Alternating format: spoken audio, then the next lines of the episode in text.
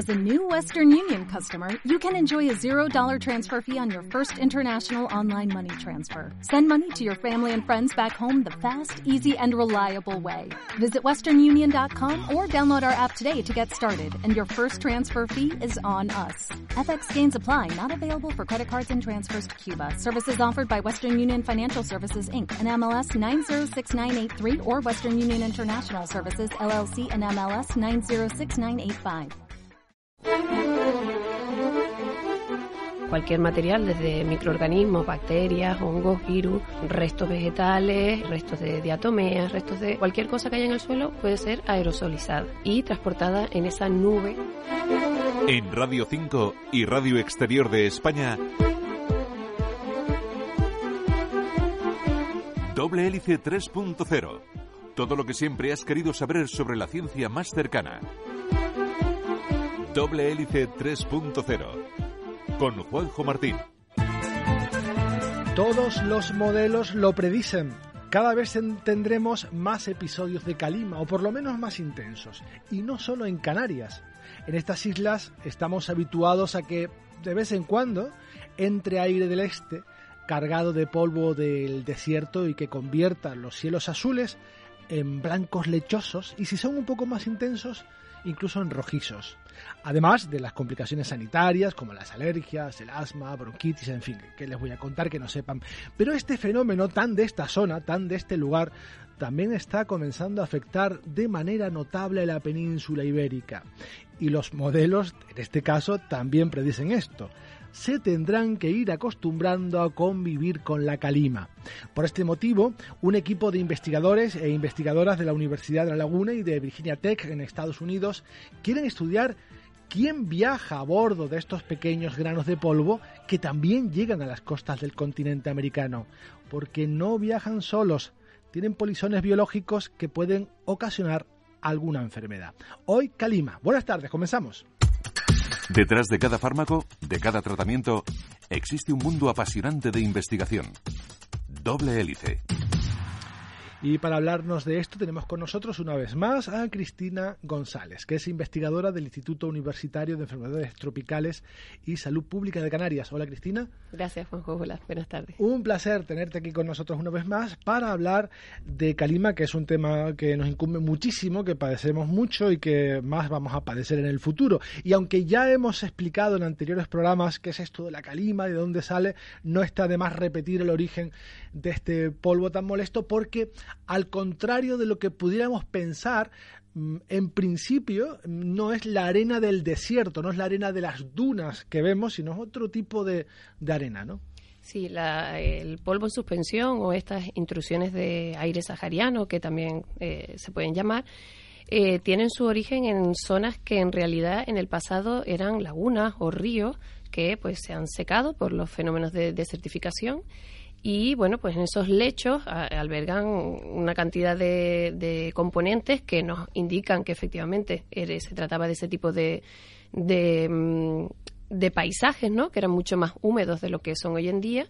Y eh, cuando se dan las circunstancias adecuadas, unos eh, vientos eh, determinados y una orografía del terreno que hace que el viento aerosolice material de esas zonas, pues se generan esas nubes de polvo que, bueno, eh, a lo largo de su recorrido, pues se van nutriendo ¿no? de las diferentes zonas del desierto, no únicamente ni eh, obviamente de esa arena de las dunas, como cabría pensar.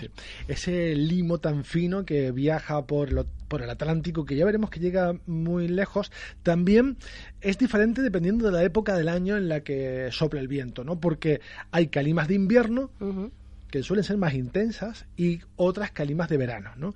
Eh, y unas están a una altura y otras están a otra. Depende del viento, entiendo, ¿no? De cada época. Sí, depende del viento y, las, eh, estas intrusiones que se generan en el desierto del Sahara, depende de las estaciones, eh, van a, digamos, a irse en una dirección u otra. hacia lo que es la zona oeste, que sería hacia Canarias.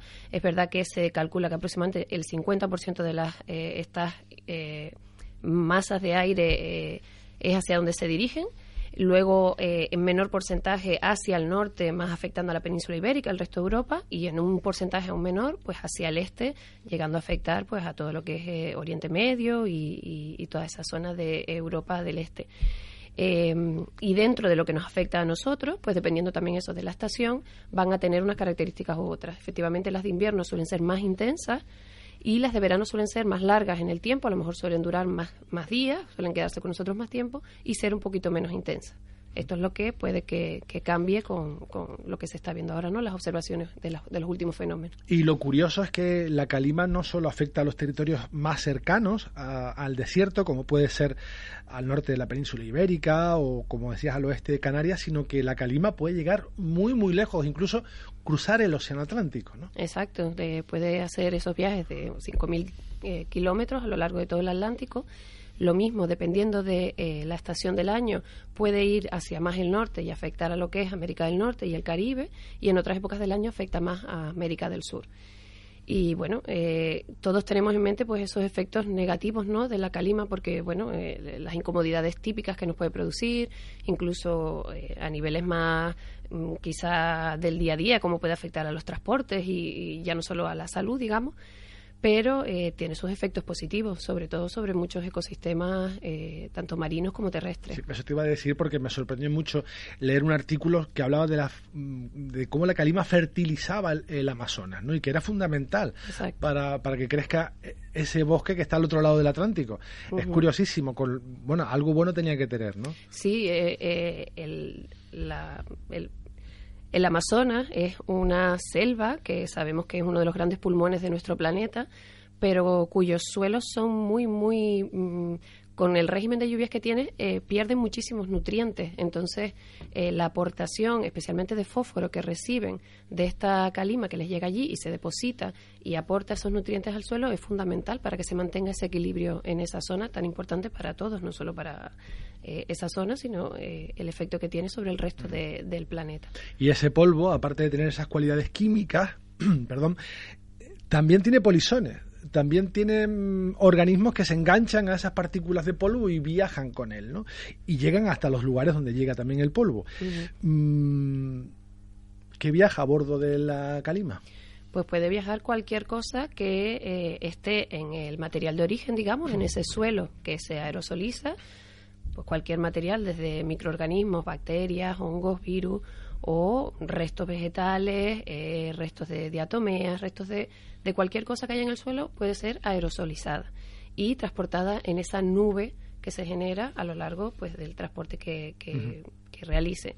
Otra cosa es eh, luego pues la viabilidad de todas esas partículas, que se mantenga o no en el tiempo, porque bueno, pues la atmósfera no es precisamente un ambiente, digamos, eh, em, favorable para que se desarrolle la vida también contaminantes químicos, entiendo. Si era un río contaminado reciente o si hay un lugar que está contaminado y se aeroliza, pues puede llegar también, ¿no? Sí, sí, contaminantes químicos, incluso radiactivos. Hemos visto algunos informes recientes en los que se veía, pues, cómo se detecta en determinados momentos eh, que tenemos calimas que a lo mejor pueden pasar por zonas donde sabemos que se han producido pues pruebas nucleares y bueno pues eh, se detectan determinados elementos radiactivos eh, en esas masas de aire. O sea que, que sí, cualquier, cualquier componente que esté, digamos, en el ambiente donde se genera o a lo largo del trayecto que va realizando puede ser, digamos, incorporado a esa masa de aire y ser transportado a lo largo del trayecto.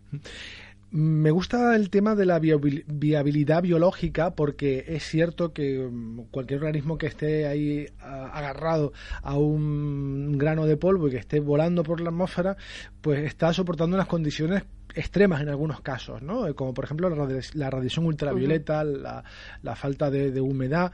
Mm, ¿Se sabe cuántos de los organismos que salen llegan, por ejemplo, a América o a Canarias? Esa es una de las cosas que estamos nosotros analizando.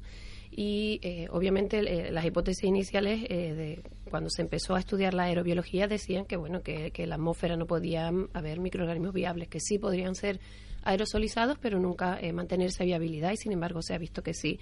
¿por qué? pues porque la, en esas especialmente cuando se produce una aerosolización de material del desierto esa nube de polvo se sabe que puede llegar a mitigar incluso el 50% de la radiación ultravioleta que reciben esos microorganismos, con lo cual ya está eh, mitigando uno de los factores adversos para su supervivencia. Luego también muchos de los eh, microorganismos que se detectan que mantienen esa viabilidad son capaces eh, de protegerse de la radiación ultravioleta por otros mecanismos. Por ejemplo, hay algunas bacterias pigmentadas que esa pigmentación les eh, proporciona esa eh, protección. O los propios hongos, que al ser capaces de generar esporas, son una forma de resistencia y de dispersión, pues hasta que no encuentren un hábito, un, nicho eh, favorable, no, no se va a desarrollar y por tanto no le va a afectar que las condiciones no sean óptimas durante el transporte. Toda esa serie de factores influyen en que efectivamente podamos aislar microorganismos viables después de un trayecto corto o incluso muy largo, de muchos miles de kilómetros, y eso es lo que estamos eh, estudiando ahora, de ver un poco en cantidades cuántas... Eh, eh, cómo varían los porcentajes y las cantidades de microorganismos que pueden mantener esa viabilidad. Nuestras amigas las bacterias son fundamentales para la vida y solo unas poquitas nos mm, causan problemas de salud. Y te quería preguntar por de las muestras que ya tienen, han detectado algunos patógenos, o sea, pues, em, pues hongos o bacterias o virus que causen enfermedades en el ser humano. Sí, hemos detectado, eh, de los tres grupos que han mencionado, hemos detectado eh, especies que son consideradas patógenas para los humanos. También siempre somos un poco egocentristas ¿no? en ese sentido, pensamos en la salud humana, pero también hemos detectado patógenos que pueden ser eh, afectar a cultivos o afectar a, animales, a ganadería. ¿Cuál es la cuestión? El saber hasta qué punto son capaces luego de causar enfermedades, es decir, qué concentración sería necesaria para poder causar las enfermedades podemos detectar determinados microorganismos que sabemos que son patógenos o determinados géneros de microorganismos que sabemos que incluyen especies patógenas, pero eh, ligarlos pues a la, producción de la propia enfermedad en sí, no, pero sí que sí se han detectado incluso pues de virus, eh, hemos detectado genomas de virus que causan enfermedades gastrointestinales habría que luego estudiar la relación, si hay una relación en la incidencia luego de ingresos hospitalarios o de complicaciones médicas, ¿no? Eso es lo que habría que comprobar. Exacto, eso sería a lo mejor otro de los aspectos que cabría abordar en futuros proyectos. Porque que, que existan y estén llegando no tienen por qué causar la enfermedad, sino están ahí y bueno, quizás afortunadamente no, no acaban en, en, enfermos. En algunos casos sí, en otros no. Es, es, una cuestión de sabemos perfectamente que la vía aérea es una de las principales vías de dispersión de muchísimas enfermedades. Lo hemos vivido de forma bastante directa todos en los últimos dos años. Eh, entonces, bueno, eh, el, no descartar que existe esa posibilidad y valorar eh, en más profundidad es necesario. Ahora que todos tenemos mascarillas en casa, pues debemos guardarla, ¿no? Para eh, lo mejor que podemos hacer cuando haya calima, por si acaso, es usarla, ¿no? Sobre todo ya no pensando a lo mejor en patógenos, sino en, en la idea de que estamos respirando polvo, estamos respirando arena. Entonces, eh, de una manera o de otra nos va a afectar a las vías aéreas, nos puede resecar, si tenemos problemas previos eh, a nivel respiratorio puede exacerbarnos los síntomas, si somos alérgicos a determinados hongos que sí que hemos visto que aumentan en concentración cuando hay calima, pues también protegernos en ese sentido, evitar la inhalación, pues va a evitar que eh, se te desarrollen los, los, síntomas, digamos, más graves de, esas enfermedades. ¿Qué dicen tus colegas expertos en clima? ¿Que eh, cada vez habrá más episodios de calima cada vez serán más intensos o, al contrario, o habrán menos? Eh, yo las predicciones que, he escuchado es que eh, eh, en cantidad puede que se mantengan más o menos como están ocurriendo hasta la fecha en las últimas décadas, pero sí puede que incremente un poco la intensidad de los episodios que tenemos. Con lo cual, pues lo que estamos hablando es, digamos, una mayor cantidad de polvo en suspensión, que se puede quedar más menos tiempo, pero eh, si ya estás hablando de que la concentración de polvo va a aumentar, pues todas las consecuencias, digamos, negativas asociadas a ello, pues también se van a ver incrementadas. Y lo que parece que se está confirmando ya es que va a comenzar a afectar a lugares que no estaban muy habituados a tener la visita de, la calima, ¿no? Como la península ibérica o zonas del norte de la península ibérica que, que no había llegado. Que no había llegado, ¿no? Como mm. en Madrid hace cierto tiempo, que hasta por un momento, hasta gracia les hizo, hasta que, hasta que ya vino que, que está para quedarse. Exacto. Lo de, lo de las, eh, el, polvo. Mm. Mm, bueno, es momento ahora de cambiar de, tema en torno al minuto 14 por ahí. Nos damos un respiro para asimilar tanta información y les hablamos de otro tema. Y tanto es así que me gustaría hablarles de un hallazgo excepcional. Se trata de la cara parcial de un ser humano, entre comillas, cuya antigüedad puede estar en torno a 1,4 millones de años.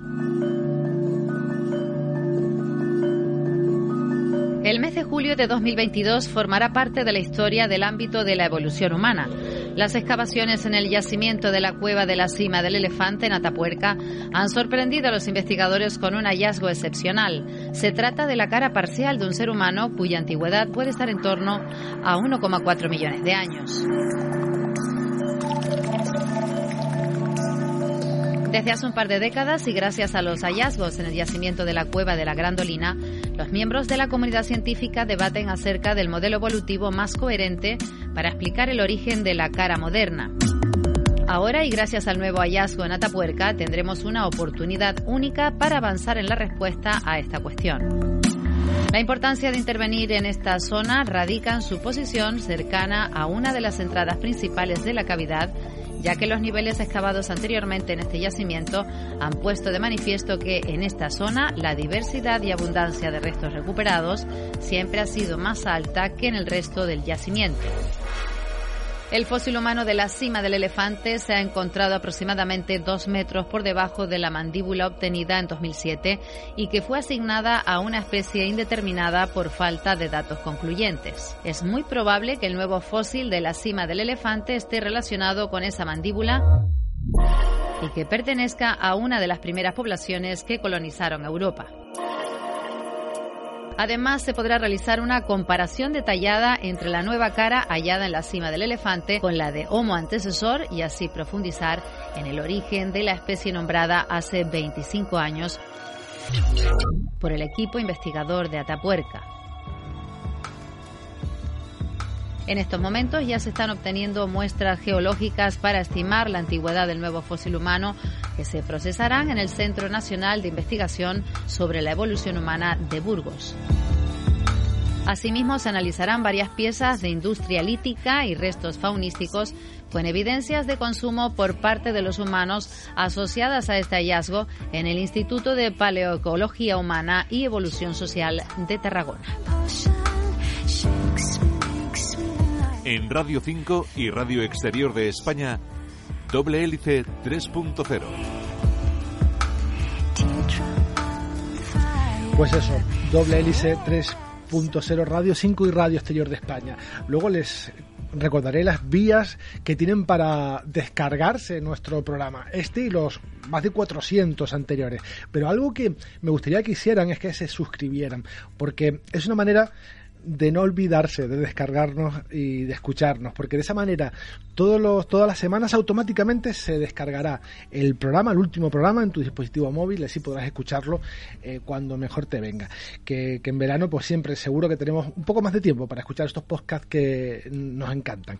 Estamos hablando con Cristina González, que es investigadora del Instituto Universitario de Enfermedades Tropicales y Salud Pública de Canarias. Estamos hablando de Calima y de los seres que van como polizones a bordo de de, estos pequeños granos de polvo que viajan, como hemos visto, por todo el Atlántico y que pueden llegar, y de hecho llegan a América.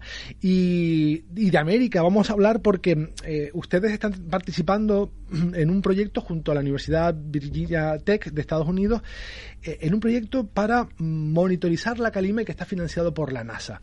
Em, ¿Por qué le interesa la calima a la NASA? Que tiene mucho dinero pero no financia cosas porque sí. Bueno, el proyecto está financiado dentro de eh, uno de los departamentos de la NASA, que es Earth Sciences.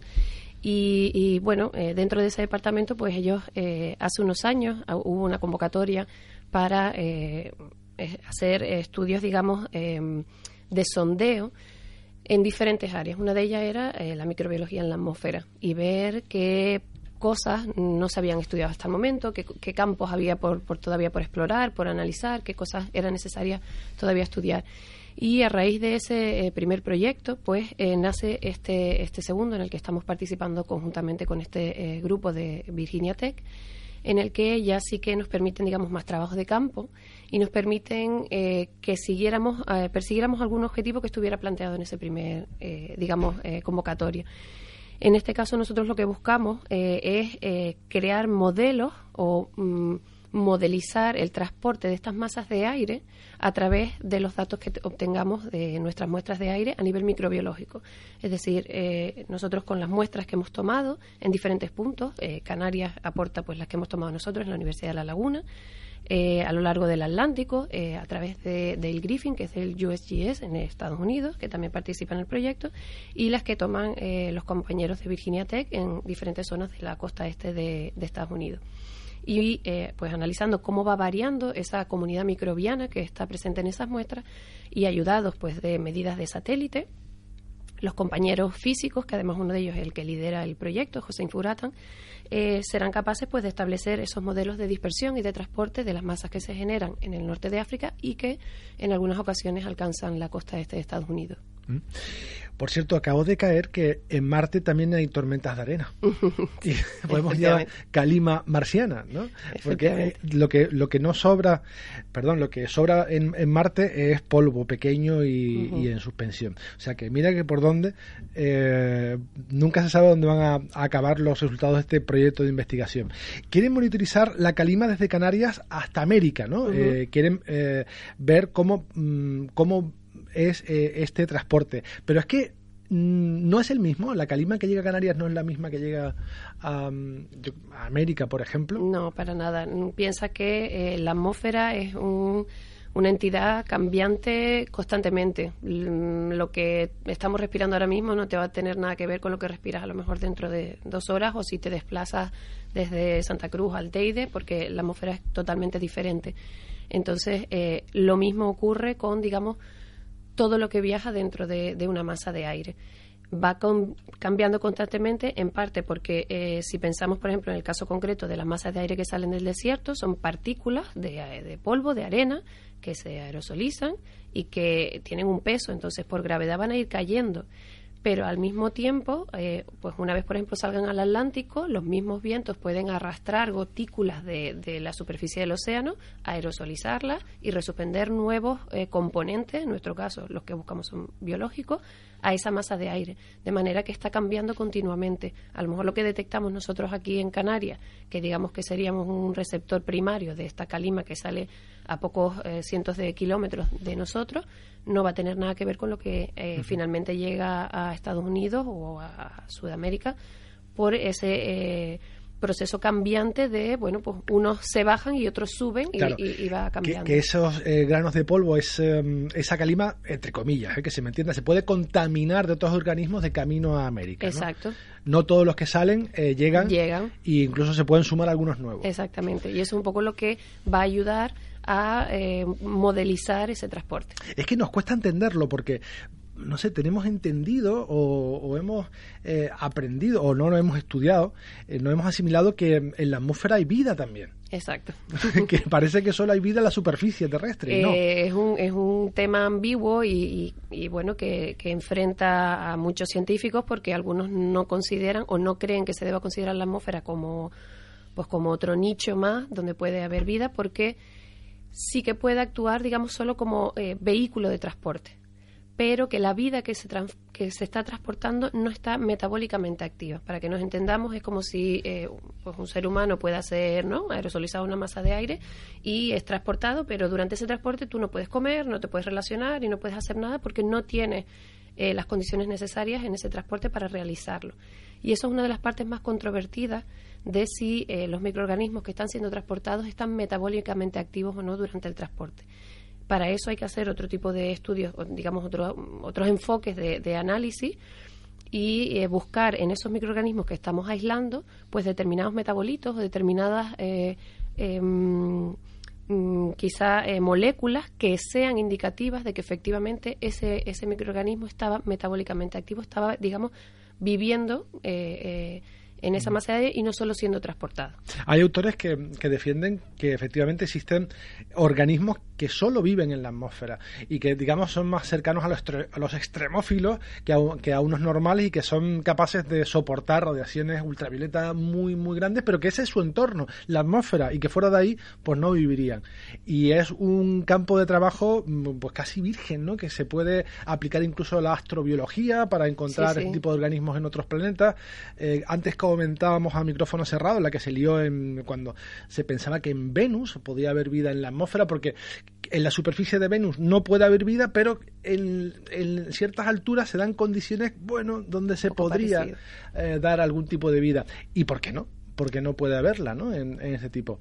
Pero si volvemos a la Tierra, eh, es interesante de este proyecto mm, pensar que también van a buscar ese, esa calima no solo en donde se posa, sino en altura también, ¿no? Con, drones, con aviones. Exacto, sí. Eh, eh, las muestras eh, se toman a diferentes alturas, no solo sobre el nivel del, del suelo, digamos, porque también uno de los objetivos, y obviamente el interés que tiene la NASA en financiar este tipo de proyectos, como decíamos al principio, es tiene, digamos, un doble sentido. Por un lado, ellos eh, se cuidan y mucho de eh, ver qué microorganismos podrían ser, digamos, contaminantes que podríamos nosotros llevar en misiones que se hagan, pues, eh, a otros planetas o a la Luna o, a otros ambientes extra fuera de la Tierra, vamos.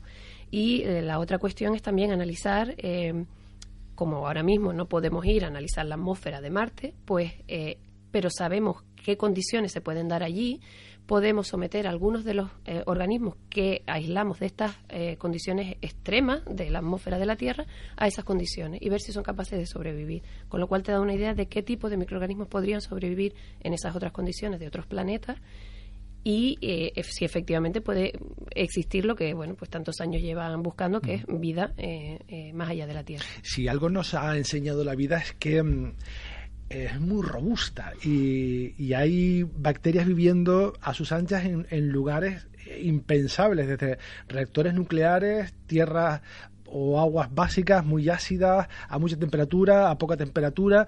Eh, la vida, como digo yo en muchas ocasiones, hace por vivir y vive en sitios eh, increíbles y por qué no puede ser la atmósfera también. Sí, sí, o sea, la evolución de, de todos los microorganismos es eh, espectacular porque al final han sobrevivido eso en ambientes que consideramos o que en ciencia se llaman extremófilos, en los que se dan unas condiciones en las que ninguna otra forma de vida sería capaz de resistir.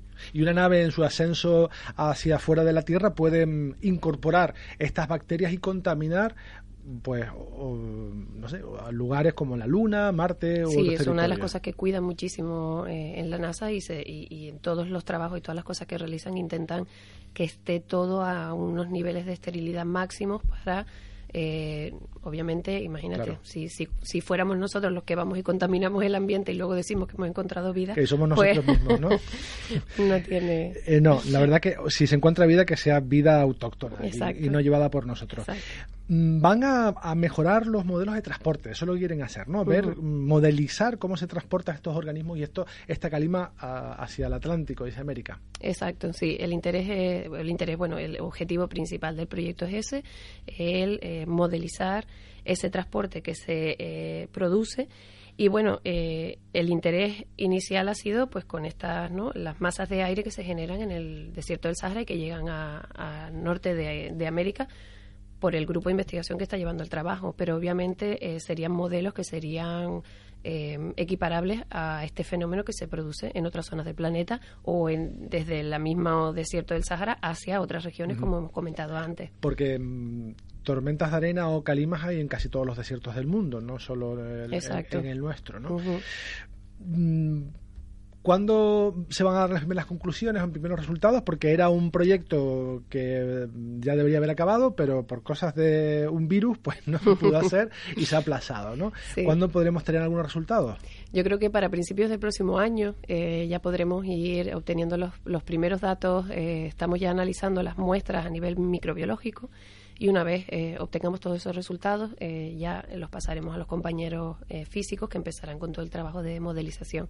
Yo creo que para el próximo año, principio del próximo año, ya podremos tener los primeros resultados, porque, bueno, pues el proyecto su periodo natural hubiera sido de agosto del 20 a agosto del 22, pero bueno, pues ha sido prorrogado por las circunstancias obvias que hmm. nos han afectado a todos. Pues si te parece, si no antes dentro de un año nos volvemos a ver y vemos mm, y contamos las conclusiones de este proyecto con Cristina González, investigadora del Instituto Universitario de Enfermedades Tropicales y Salud Pública de Canarias. Muchísimas gracias por haber estado con nosotros. por el interés. Buenas tardes. Hasta luego.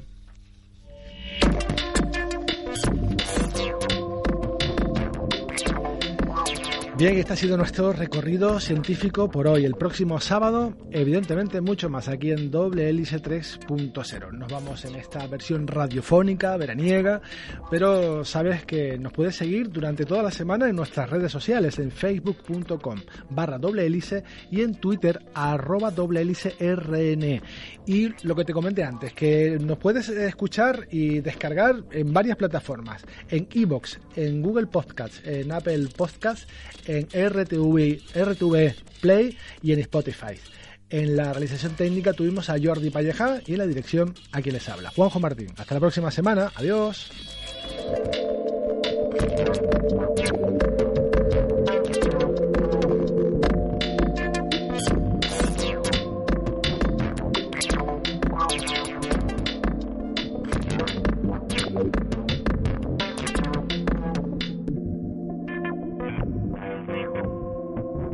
Radio 5 y Radio Exterior de España, Doble Hélice 3.0.